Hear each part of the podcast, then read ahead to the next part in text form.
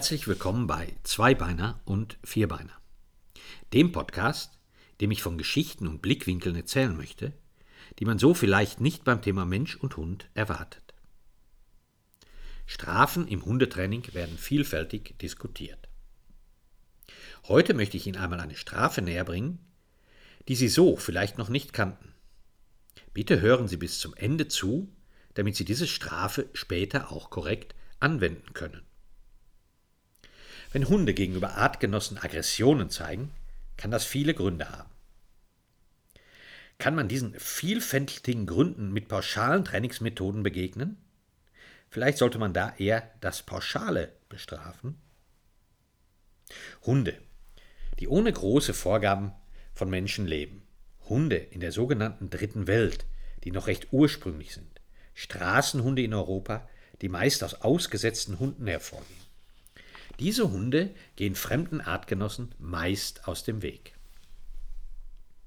Zwar gibt es Artgenossen, mit denen sie in einem sehr lockeren Gruppenverhältnis leben können, sie können vertraute Artgenossen in ihrem Umfeld tolerieren und sich gegebenenfalls auch mit ihnen anfreunden. Aber fremden Artgenossen wird in der Regel einfach aus dem Weg gegangen. Jetzt kann es sein, dass Hunde aus unterschiedlichsten Gründen mit fremden Artgenossen auf engstem Raum leben müssen sei es, weil sie aus Tierschutzgründen in Tierheime gelangen irgendwo in Europa. Und Hunde, die es draußen gewohnt waren, sich aus dem Weg zu gehen, plötzlich auf engstem Raum leben müssen. Oder bei unbedarfter Mehrhundehaltung, wo Hunde manchmal auch auf engstem Raum leben, ohne für die Psyche lebenswichtige Auszeiten voneinander zu bekommen. Wenn Hunde also gezwungen sind, auf engstem Raum ohne Rückzugsmöglichkeiten und Auszeiten voneinander zu leben. Dann können Sie diverse Erfahrungen mit Artgenossen machen. Mobbing kommt dann gar nicht so selten vor. Wenn hochentwickelte Lebewesen wie Hunde zu viel Zeit auf engem Raum mit Artgenossen verbringen müssen und das soziale Geplänkel die Hauptbeschäftigung des Tages darstellt, dann kommt es oft dazu, dass ein schwaches Individuum der Zwangsgruppe gemobbt und verprügelt wird. Von der Gruppe. Das ist der psychologische Effekt, dass diejenigen, die mobben, sich gut fühlen. Die Mobber ein Zusammengehörigkeitsgefühl und ein Überlegenheitsgefühl gegenüber dem Gemobbten haben. Das kommt bei Menschen übrigens auch vor. Was heißt, es kommt vor? Es gehört leider zur Verhaltensgrundausstattung von Menschen. Ein gemobbter Hund, der so mit anderen zusammenleben muss, entwickelt daher oft Strategien, die sich die anderen durch Bellen, Schnappen und Beißen vom Hals zu halten beinhaltet. Eine Überlebensstrategie, die nachvollziehbar ist. Hunde, die lange mit vielen Hunden auf engem Raum leben mussten, sei es aus Tierschutzgründen oder fragwürdiger Mehrhundehaltung, solche Hunde haben nach meiner Erfahrung sehr häufig Probleme bei ganz einfachen Hundebegegnungen.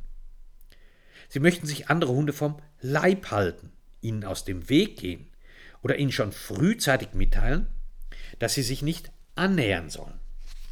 Meist möchten andere Hunde dieser Aufforderung auch nachkommen. Andere Menschen erkennen das vielfach nicht und schleifen im übertragenen Sinne die Hunde aufeinander zu. Eine Eskalation ist vorprogrammiert. Es gibt noch viele andere Gründe, außer der Verteidigungsstrategie, warum Hunde andere Hunde nicht mögen, bei Begegnungen unfreundlich reagieren. Wie gesagt, es kann ein erlernter Schutzmechanismus sein, es können aber auch gesundheitliche Probleme vorliegen. Körperliche Art dass der Hund aufdringlichen Kontakt mit anderen Hunden meiden möchte, weil er bei Berührung Schmerz verspürt. Es können hormonelle Störungen vorliegen, die den Hund leichter aus der Haut fahren lassen. Wenn also ein Hundehalter mit einem Hund, der Probleme mit anderen Hunden hat, zu einem Hundetrainer kommt, muss dieser Hundetrainer gründlich hinterfragen und forschen, welche Hintergründe das Problem hat oder haben könnte. War der Hund vielleicht lange in einem ausländischen Tierheim in Gruppenhaltung? Könnte er ein Mobbingopfer sein? gegebenenfalls sogar stark traumatisiert, könnten gesundheitliche Probleme vorliegen und so weiter. Das machen aber leider nicht alle Hundetrainer. Viele gehen sofort zum Training über. Und davon nicht wenige zu direkten Korrekturen. Das heißt, wenn der Hund sich nicht so verhält, wie die Menschen das von ihm verlangen, wird er sanktioniert. Ohne Rücksicht auf die Vorgeschichte, auf die Ängste, die psychische Labilität, die möglichen Schmerzgründe und so weiter. Leider sieht man dann Bilder wie folgende. Hunde werden miteinander konfrontiert, an der Leine aufeinander zubewegt, gegen ihren Willen, wie vorher erwähnt. Könnten sie selbst entscheiden, würden die Hunde dieser Konfrontation vermutlich meist aus dem Weg gehen. Die vermeintlichen Hundeexperten schleifen sie aber aufeinander zu und, wenn der vermeintliche Problemhund die Annäherung durch Bellen und Knurren unterbinden möchte, bekommt er die Leine auf die Nase gehauen, wird in die Seite gezwickt oder gekickt sogar, oder ihm wird irgendeine Plastikflasche ins Gesicht geschlagen. Oder, oder, oder.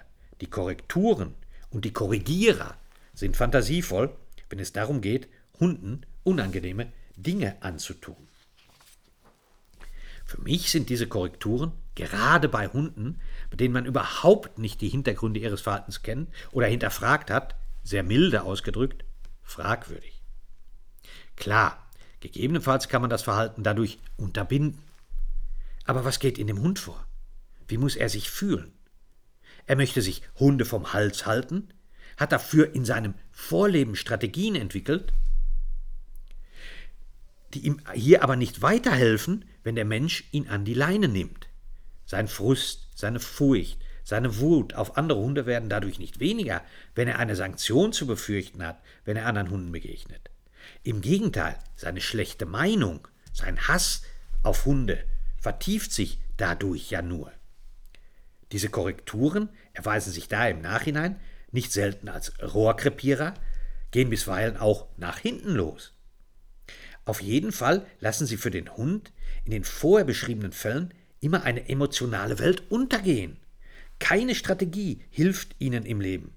Und sein Besitzer, der dabei ist, kann auch nicht vertrauen, der schleift ihn noch auf den anderen Hund zu. Ich rate daher Hundebesitzern, wenn Sie eine Hundeschule besuchen, immer zu folgender Strategie. Falls Ihnen ein Experte bei Ihrem unsicheren Hund, der sich mit Bellen und Knurren andere Hunde vom Leib halten möchte, eine Korrektur mittels Leine schlagen, Kicken oder anderen Dingen vorschlägt, dann ziehen Sie eine Wasserpistole, die Sie prophylaktisch bei jedem Hundeschulbesuch mitführen sollten. Nicht für den Hund allerdings. Sie ziehen die Wasserpistole und korrigieren Sie den Trainer, indem Sie das Wasser mitten in sein Gesicht abfeuern. Wichtig ist allerdings das Timing. Wenden Sie diese Korrektur beim Hundetrainer an, bevor er Ihren Hund korrigieren konnte. Zwar wird sie die entsprechende, der entsprechende Trainer oder dieser Reste-Rampenmacho des Platzes verweisen. Falls sie oder er das nicht macht, sollten Sie den Platz, freiwillig verlassen. Im Interesse Ihres Hundes. Suchen Sie sich lieber einen Hundetrainer, der die Geschichte Ihres Hundes hinterfragt und weiß, wie man Ihrem Hund in Problemsituationen ein alternatives Verhalten beibringt, welches dem Hund Spaß macht, gute Gefühle hervorruft und nicht Ängste und Wut verstärkt, damit Sie sich gut fühlen, weil Sie wissen, dass sich Ihr Hund gut fühlt. Das war es für heute. Bleiben Sie fair und betrachten Sie Ihren Hund manchmal aus anderen Blickwinkeln. Bis zum nächsten Mal, Ihr Thomas Riepe.